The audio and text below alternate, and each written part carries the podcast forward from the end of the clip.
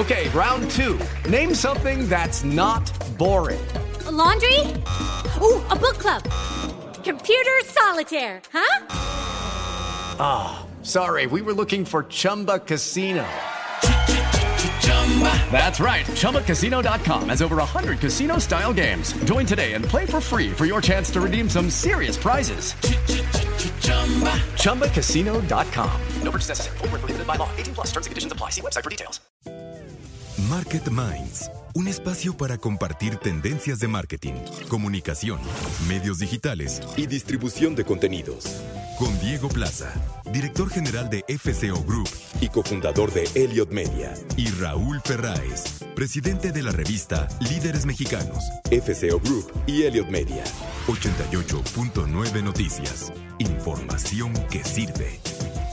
¿Qué tal? Muy buenas noches. Ya estamos como cada miércoles en Market Minds. Yo soy Diego Plaza y es un gusto saludar a todos nuestros escuchas para conocer más de marketing y comunicación y como cada noche compartimos los micrófonos. Eh, Raúl Ferráez. Raúl, buenas noches. Hola Diego, qué gusto saludarte. Gracias Raúl, igualmente. Y bueno, adelantar a quienes nos escuchan el programa que vamos a tener esta noche. Eh, vamos a platicar sobre eh, el tema del emprendimiento alrededor del marketing, de cómo las marcas pueden tomar como propósito la vocación emprendedora, sobre todo de los jóvenes, Raúl, y me gusta mucho este proyecto que nos va a platicar Daniel Díaz, que es el director de marketing de Gamesa y de Quaker. El tema de esta noche es la plataforma de incubación de talento llamada El Empoderador. Y fíjate, Raúl, te adelanto un poco, que, eh, pues como tú sabes, eh, Gamesa pues tienen una eh, marca de galletas que se llama Emperador. Todos hemos visto algún comercial de los guardias del emperador. Y Emperador presenta el Empoderador, que es una plataforma de emprendimiento para jóvenes con compromiso socioambiental. Es decir, están lanzando todo una eh, plataforma para apoyar a las nuevas generaciones en incentivar a partir de recursos, Raúl, de económicos, de cursos, de talleres, de eh, información, de herramientas, eh, justamente a estos emprendedores, es decir, a través de, de, la, de las organizaciones Social Lab, pues buscan organizar y eh, pues detonar también el espíritu emprendedor de jóvenes entre 18 y 25 años a través pues justamente de pues mandar su iniciativa, poder participar en las categorías como impacto social o impacto medio ambiente, participar en la convocatoria y bueno, ser una de las elegidas ganadoras de estas eh, seis que pues van a ser seleccionadas por un comité eh, evaluador y que bueno, pues a través de todo este programa, de toda esta plataforma del empoderador, una marca de galletas como Gamesa toma como propósito y como causa apoyar a los emprendedores de nuestro país, Raúl. Está súper cool eso, me da mucho gusto, Diego. La verdad es que creo que es importante. Generalmente esperarías que una marca de consumo tan masivo como una marca de galletas pues a lo mejor se quisiera eh, eh, enfilar en un tema más popular. Y el hecho de que haya escogido el, empoderamiento, el emprendedurismo me parece súper relevante, Diego, porque además en los estudios que hemos hecho en Helio Channel demuestra que una parte muy importante de la generación Z y de la generación que viene abajo no quieren trabajar en una empresa, no quieren trabajar detrás de un escritorio, su objetivo o su sueño más grande es ser emprendedor. Esto está ahí, está ahí en las mentes de millones de jóvenes este tema y aunque no es tan popular ni a lo mejor tan viral, creo que es muy bueno que estas marcas estén enfocando en eso. Sí, y bueno, pues además es un eh, director joven, Raúl Daniel Díaz, con quien vamos a platicar esta noche, director de marketing de Gamesa y. Y bueno, también tendremos como cada semana nuestra mesa eh, marquetera y pues diversos temas de análisis y reflexión, Raúl, que, que, traemos en la mesa. Sí, fíjate que vi una entrevista el fin de semana que le hizo en New York Times a, a Reed Hastings, el CEO de Netflix. ¿Quién no conoce Netflix? pocos a lo mejor identifican este nombre, Reed Hastings, es el creador y fundador de, de, Netflix.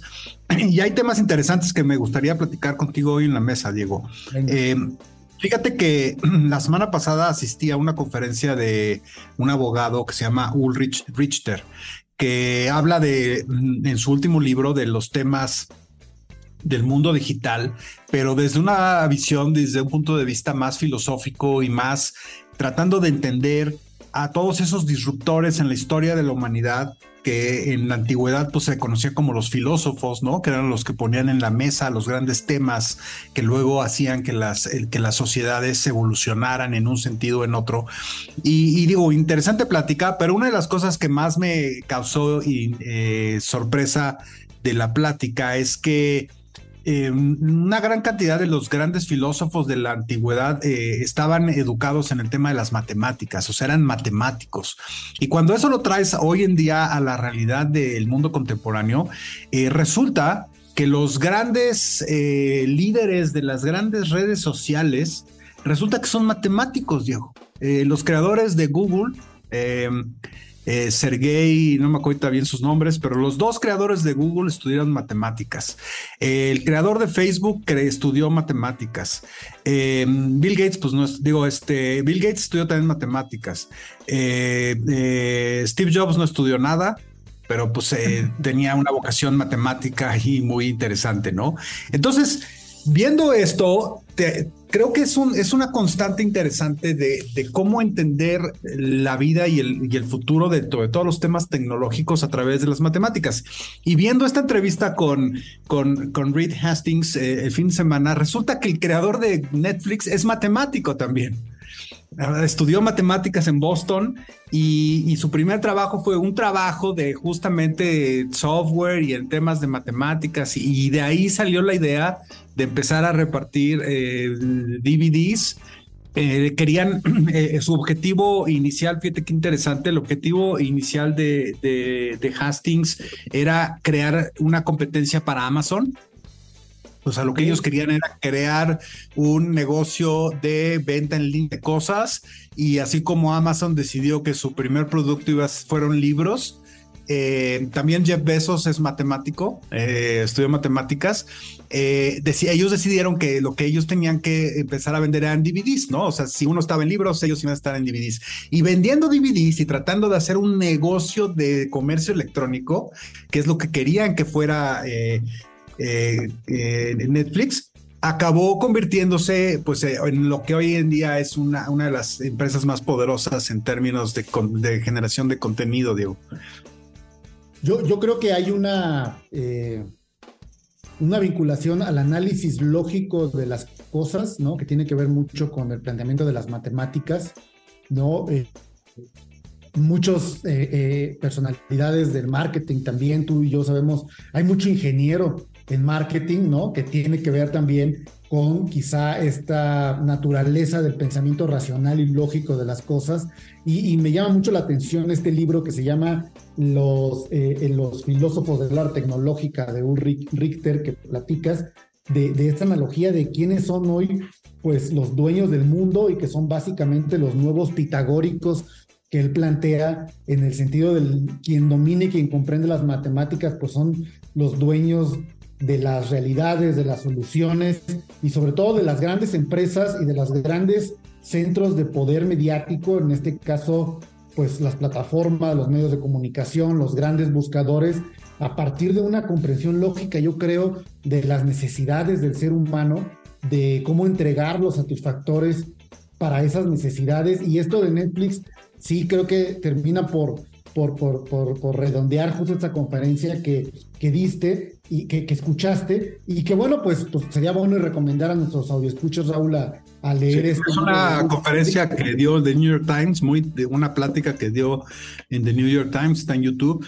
Y fíjate, nomás para cerrar eh, este, este, este segmento del programa, Diego, de las cosas que más me impresionaron de este hombre, además de su visión y de lo que ha hecho y de ser un hombre obviamente muy inteligente, habiendo sido matemático, eh, eh, eh, va a haber varias cosas nuevas en Netflix para el año que entra. O sea, su, su core business es producción de series y películas y ahora se van a meter a videojuegos. O sea, él define Netflix como el, como el productor más importante del mundo de series y películas y ahora de ser, lo será también de videojuegos. Van a entrar al, formato de, de, que va a haber ahora publicidad en Netflix.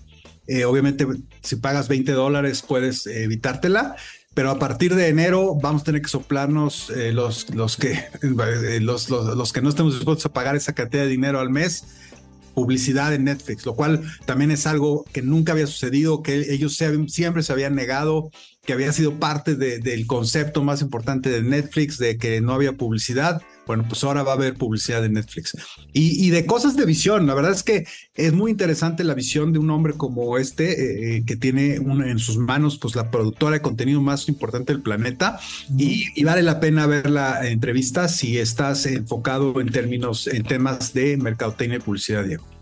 Así es, Raúl. Bueno, vamos rápidamente al reporte de tráfico y clima y regresamos para la entrevista de esta noche. Vamos a platicar con el director de Mercadotecnia de Gamesa y de Quaker, Daniel Díaz, sobre el proyecto, la plataforma de incubación de talento El Empoderador, que realizan con su marca El Emperador, la marca de galletas Emperador. Regresamos después del corte recibo en esta mesa de discusión a Claudio Flores. Claudio, qué gusto saludarte. Un enorme gusto, querido Raúl, estar aquí contigo en Market Minds en esta ocasión para hablar acerca de la digitalización de las ventas, Raúl, que parece que llegó para quedarse, ¿no? Pues tenemos ejemplos muy importantes, ¿no? Digo, eh, tal vez el, el, sitio de ventas globales pues, más poderoso del planeta pues es Amazon, ¿no? Que además creo que es interesante la historia porque eh, al final empezó vendiendo libros, ¿no? O sea, era un sitio de venta de libros, que tal vez los libros pudiéramos pensar que son de las cosas más eh, tradicionales que puede haber, ¿no? Este, vender un libro, eh, que, además me da gusto, haciendo un paréntesis aquí, Claudio, de que la venta de libros físicos está creciendo eh, este, mucho en todos los lugares del mundo, ¿no? Lo cual te habla de, este equilibrio, ¿no? De la gente regresando a leer y, no todo es digital. Pero bueno, el ejemplo de Amazon es un fenómeno. Y, sin lugar a dudas la pandemia nos trajo otros niveles de avance y de eh, sofisticación en el tema del comercio electrónico y lo ves, ¿no? Lo ves en, México, lo ves en Estados Unidos, eh, muchísimas tiendas cerrando porque no están ya encontrando un modelo de negocios que les funcione, físico, eh, y, eso pues te habla de muchísimas personas comprando desde sus casas, ¿no? Y ves el crecimiento de las empresas de mensajería, también es brutal, ¿no? Todas las empresas de mensajería en México, en Estados Unidos han crecido de una forma brutal. Entonces, ¿qué, qué, qué prevés tú para el tema del mundo de la venta digital, Claudio? Eh, pues mira, Raúl, yo creo que justo eh, la pandemia, la disrupción pandémica vino a acelerar un proceso que ya venía eh, sucediendo, que es la disrupción digital. Es decir, ya estábamos en una transición a ser más digitales, todas las sociedades en todo el mundo, evidentemente a distintos ritmos, y, llega la pandemia y aceleró de manera importante la digitalización de todos los ámbitos de la vida humana. Hay análisis, Raúl, que dicen que dimos un salto de entre 2 y 10 años al futuro en materia de intensidad de, uso de todo lo digital. Yo diría que al menos estamos haciendo hoy, eh, un par de años, digamos, pandémicos, cinco cosas más digitalmente que antes. Estamos estudiando más digitalmente que antes, trabajando, ah. socializando, entreteniéndonos, pero también, también consumiendo. Estamos comprando más digitalmente que antes y seguramente, Raúl, aquellas personas que todavía enfrentaban ciertas resistencias para meter los números de su tarjeta de crédito o de débito en una página web para adquirir un producto o un servicio, esas resistencias están venciendo gradualmente, ya decía yo, a distintos ritmos, pero en todo el mundo y México no es la excepción. Y parte de este proceso de, de hacer las cosas más digitalmente que antes, Raúl, tienen que ver justo con el uso de estas plataformas de comunicación, los chats. Estoy pensando en los mensajes directos, los DMs de Twitter, de Instagram, eh, el Messenger de Facebook, ahora Meta, el WhatsApp, Telegram, Signan, todas estas herramientas digitales de comunicación interpersonal se están volviendo fácticamente, Raúl, herramientas de comercialización y venta. Personas, por ejemplo, que venden en lo que llamamos door to door, ¿no? O sea, ventas de, red, cara a cara, están utilizando cada vez más las plataformas como WhatsApp, por ejemplo, para compartir catálogos digitales e incluso para cerrar ventas de esta forma digitalmente. Raúl, llegó la digitalización a las ventas y se va a quedar para siempre. Ahora, aquí depende mucho en qué tipo de industria te encuentres y cuál sea el negocio que, que tienes en las manos como director de marketing. Eh, es evidente que cuando eres una empresa grande, mediana, grande, grande, grande, y tienes un historial eh, de venta en locales, de distribución, de venta en, puntos de venta, eh, tienes que tener una migración y un cuidado de audiencias que sí están moviéndose, que sí están evolucionando, pero que también tienes que cuidar eh, la, forma tradicional en la que te distribuyas. O sea, no puedes desaparecer de repente, ¿no? De las misceláneas. Y también tiene que ver mucho con el producto que tienes, ¿no? Evidentemente ciertos productos eh, de consumo, no sé, Claudio, ¿y tú qué opinas? Muy de la vida diaria, sobre todo en temas de, frutas, de verduras, de comida, de cosas de seres domésticos y todo, eh, tienen un espacio, tienen un, un, porcentaje de sus ventas muy importante justo en los puntos de venta, ¿no?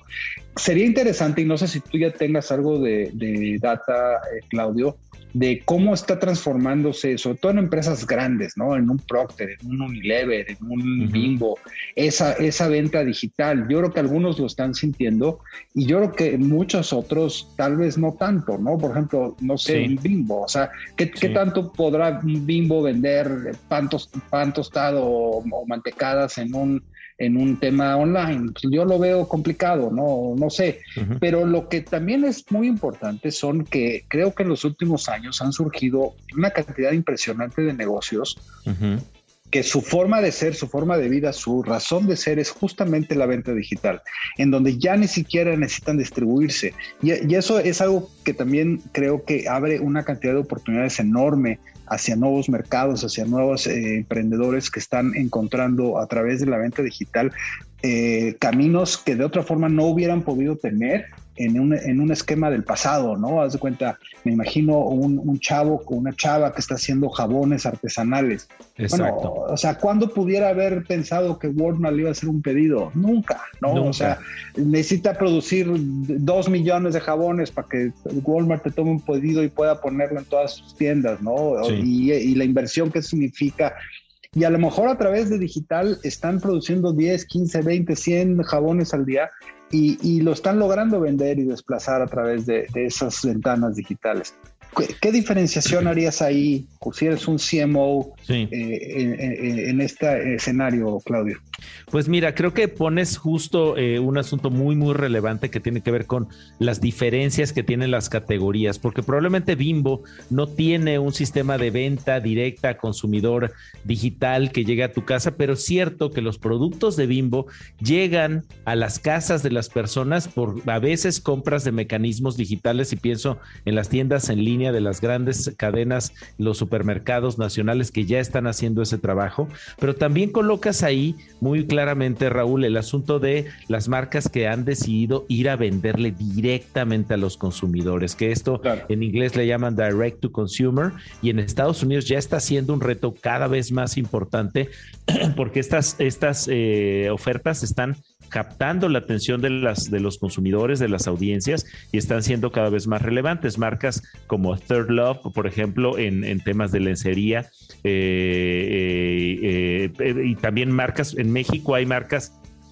quizá incipientes creando estos conexiones con sus consumidores directos para venderles digitalmente y en un sistema casi de suscripción sus productos. Me parece que eh, esto tiene que ver mucho con cuál es tu categoría, cuál es tu modelo de negocio. Las marcas más grandes, las de consumo masivo, las de consumos eh, de, consumo, digamos, de bienes de consumo empaquetados de, de rápido movimiento, los fast moving consumer goods, como les dicen en inglés, pues son productos que no han circulado tan rápido como otros. La tecnología, la ropa, que está siendo cada vez más relevante también esos canales comerciales. Yo que creo que, que, habría que decir ahí nada más, Raúl, es, es muy, muy importante entender que la migración digital es un mandato diría yo, para casi cualquier categoría. Incluso categorías tan sofisticadas como la automotriz han cambiado a formatos y modelos de negocio digitales muy rápidamente.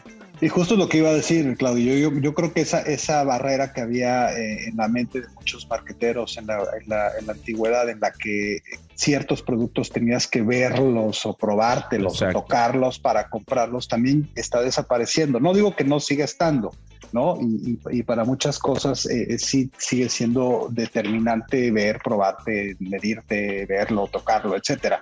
Pero creo que eso cada vez más, con el tema sobre todo de esta nueva realidad multiversica, metaversica en la que todos estamos involucrados, creo que cada vez es menos necesario tocar, ver algo, ¿no? Porque además también si, si no te gusta, lo regresas y se acabó, ¿no? O sea, no, no, es un tema de que ya lo compraste y ya te fregaste.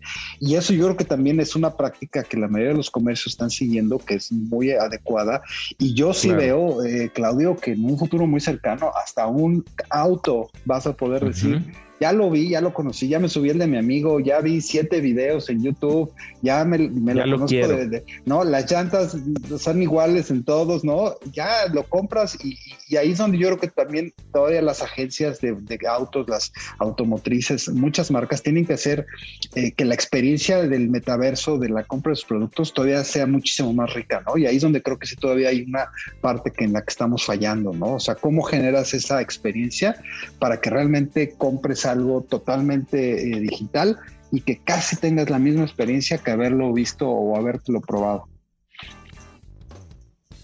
De acuerdo, yo creo que ese es el enorme reto de la transición digital, Raúl, y estoy seguro que estarán, estos son temas que estarán en nuestras conversaciones aquí en Market Minds. Como cada miércoles, la entrevista principal de esta noche. Y bueno, quiero hacer una reflexión antes de compartirles quiénes nos han entrevistado eh, sobre lo que nosotros hacemos desde el lado de los medios de comunicación y también lo llevo a las marcas, eh, que tiene que ver con eh, cómo pasas de ser un medio de comunicación o un medio tradicional llamado así, a convertirte en un medio de acción.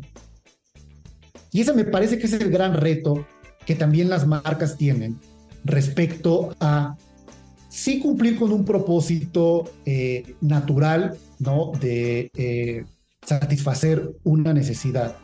Pero me parece que el propósito compartido y la acción que puede tomar una marca sobre eh, un espacio social, sobre un espacio de crecimiento, sobre un reto de toda una generación y establecer no solo el mensaje, sino los mecanismos, las herramientas, los foros, los espacios, se vuelve verdaderamente excepcional. Es decir, como una marca ya no puede pensar en vender.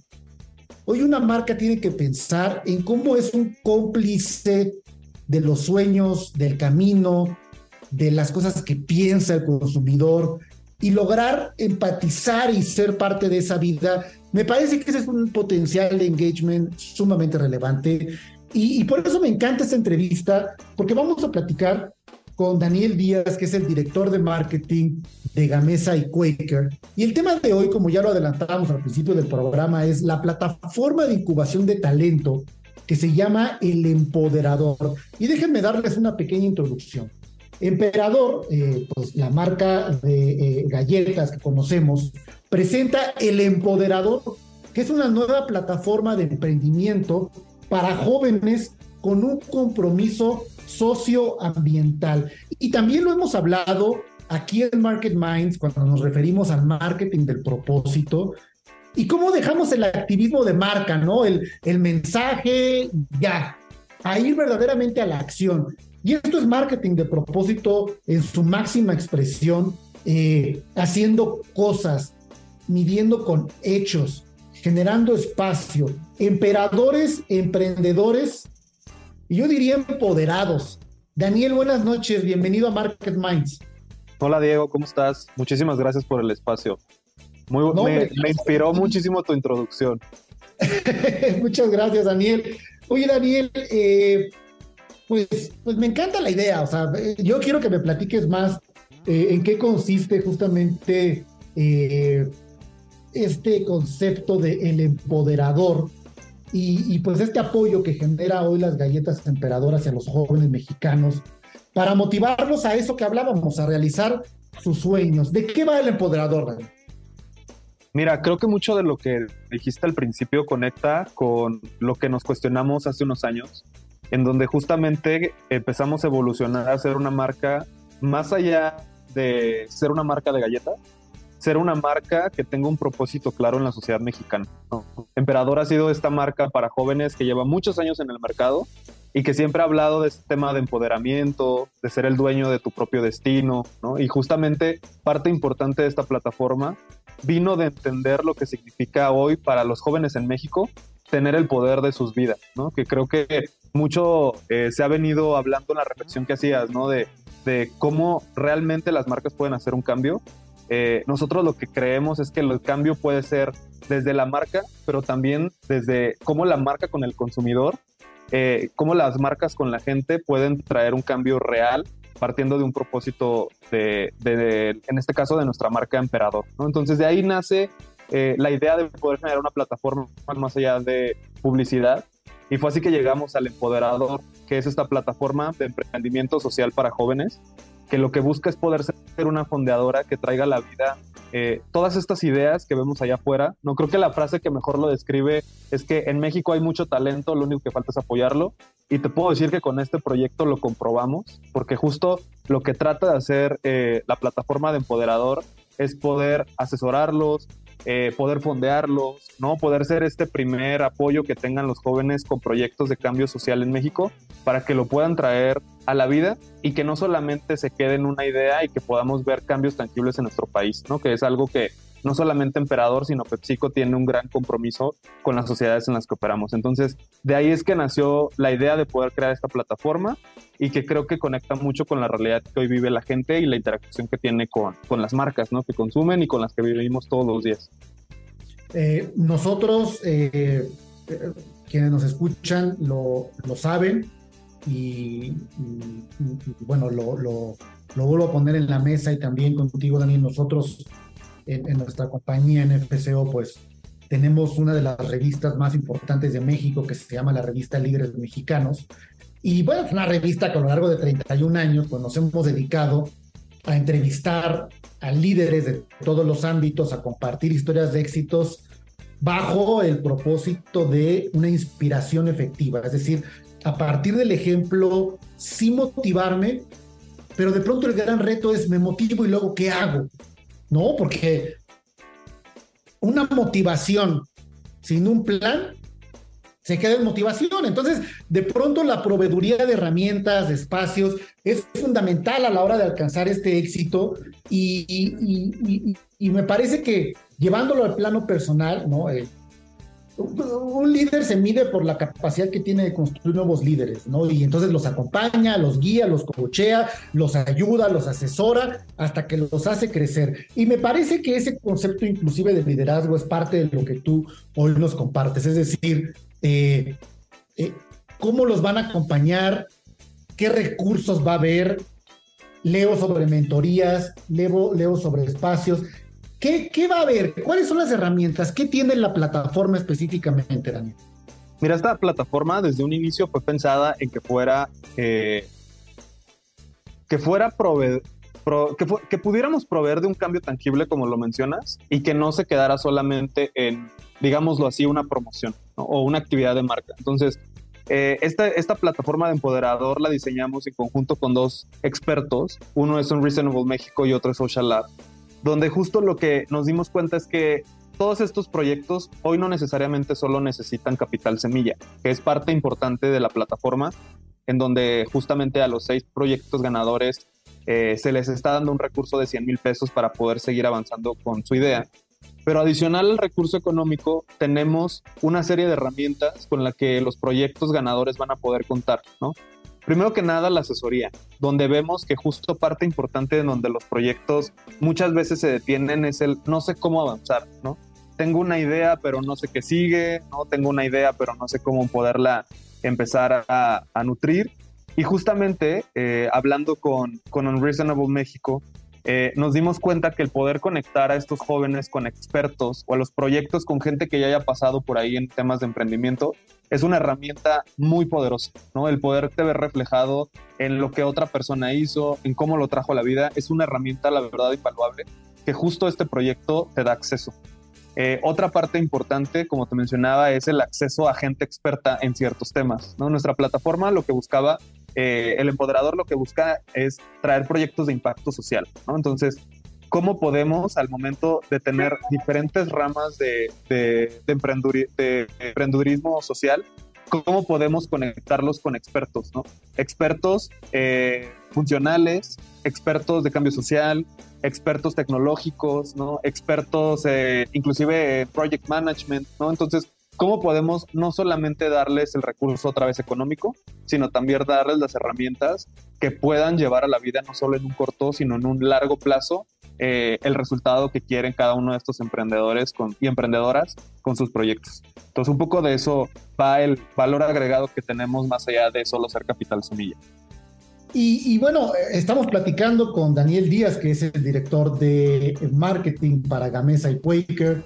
Además, eh, me encanta porque, eh, digo, no, no quiero sesgar las posibilidades, pero además eres alguien muy joven y me parece que es fundamental eh, un liderazgo muy joven en un proyecto que está pensado evidentemente en el apoyo y en la empatía de los jóvenes y además muy certero, porque lo que leo de tu eh, información es que eh, en lo personal es algo que te apasiona, que has logrado, bueno, junto con la compañía ¿no? y con la marca que diriges, este apoyo al grupo de estudiantes, de la Universidad Autónoma de Querétaro eh, eh, para conquistar el Mundial de Robótica, Robot Challenge 2019 en Beijing, China.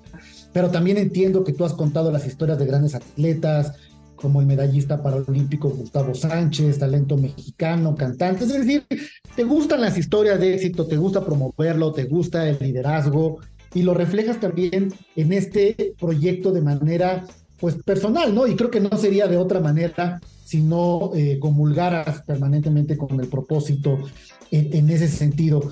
Y justo cuando hablaba de sesgar, ¿son los jóvenes, Daniel? En el proyecto de empoderador. Ajá, de pronto alguien que ya no sea tan joven también puede encontrar una posibilidad en la marca. Yo creo que no solo en la marca, sino en PepsiCo, ¿no? O sea, creo que PepsiCo es una empresa que se caracteriza porque no solamente hacemos marcas que se dediquen a vender excelentes productos, sino también marcas que generen un impacto social, ¿no? Entonces, yo te diría que Empoderador es una de el diferente portafolio de iniciativas sociales que tenemos con nuestras marcas en PepsiCo. Te pongo dos ejemplos donde justamente nuestras marcas generan impacto en otros momentos, con otras audiencias, con otras necesidades, ¿no? Como por ejemplo la iniciativa de Doritos de Orgullo todo el año, donde es una marca que ya por mucho tiempo lleva generando esta visibilidad y esta sensibilidad hacia la comunidad LGBT. O por ejemplo, Quaker Crece, que es una iniciativa en donde estamos buscando eh, ganar la desnutrición no solo en México, sino en Latinoamérica a través de nuestros productos eh, hechos 100% eh, con avena Quaker, que dan los nutrimentos necesarios y que es un programa que tenemos muy completo con un kilo de ayuda. Entonces yo te diría que este proyecto en especial eh, busca atender una necesidad puntual que encontramos en la juventud, entendiendo perfectamente cuáles eran esas barreras que tenía el emprendedurismo en México, pero que otra vez se vuelve una parte de un portafolio mucho más amplio de impacto social que tenemos como, como compañía, ¿no? Creo que para Emperador los jóvenes son muy importantes porque todos nos acordamos de algún momento de alguna de las campañas de Emperador, ¿no? Si ahorita digo guardias, seguramente tu, tu audiencia luego, luego recordará aquellas campañas icónicas de, de Emperador eh, y creo que ha sido una marca que ha venido evolucionando con la juventud, no solo desde ahorita, sino desde muchos años. Entonces creo que la juventud para esta marca cobra mucha importancia por el, el bagaje ¿no? de herencia que ya tenemos, el impacto que tiene y la relevancia que tiene para esta audiencia. Eh, para finalizar, eh, o para ir cerrando la entrevista de esta noche, Alex, Daniel, Daniel Díaz, para ir cerrando la entrevista de esta noche, Daniel, ¿dónde ¿dónde puede quien nos está escuchando eh, encontrar más información? Pero sobre todo quiero entender también los tiempos, ¿no? Si es un ciclo, si hay que inscribirse, la temporalidad, cuáles son las metas. ¿Por qué no nos cuentas un poco de esta parte, Daniel? Sí, mira, de hecho, eh, es, muy emocionante hablar contigo, Diego, en, esta fecha, porque justo la semana pasada eh, entregamos eh, el capital semilla para los primeros seis proyectos. La convocatoria estuvo abierta de agosto a octubre eh, ya pudimos seleccionar los primeros seis proyectos. De hecho, la gente en las siguientes eh, semanas, meses podrá ir conociendo más las historias de poder de estos emprendedores que ahora sí que sí son unos, emperadores de su propio destino para generar este cambio. Eh, vamos a tener esto, como te decía, una plataforma viva que si bien van a poder empezar a conocer los resultados de esta primera convocatoria que tuvimos durante el segundo semestre de este año, el siguiente año va a volver a surgir. ¿no? Entonces yo lo que los invitaría es que estén pendientes de las fechas de la siguiente convocatoria, de poder ser parte de la siguiente generación del empoderador, eh, donde justamente vamos a seguir buscando nuevos proyectos. ¿no? Entonces ahorita estamos en la etapa de justo eh, empezar a conectarlos, empezar a darles el premio, ¿no? empezarlos a conectar con todas estas herramientas que te mencionaba hace un rato. Y ahí en los siguientes eh, capítulos de la iniciativa poder contar ya los resultados de los proyectos. ¿Dónde, Daniel? ¿En las redes sociales? ¿En alguna página en especial? Pueden encontrarnos en todas las redes sociales como Emperador MX y también mucha información en nuestra página que es emperador.com.mx. Ahí también va a haber bastante información de todo lo que ha venido pasando eh, todo el recap de lo que ha, vivido esta convocatoria, esta iniciativa. Entonces, tanto en nuestra página como en nuestras redes sociales van a poder estar conociendo más de qué sigue con Empoderado.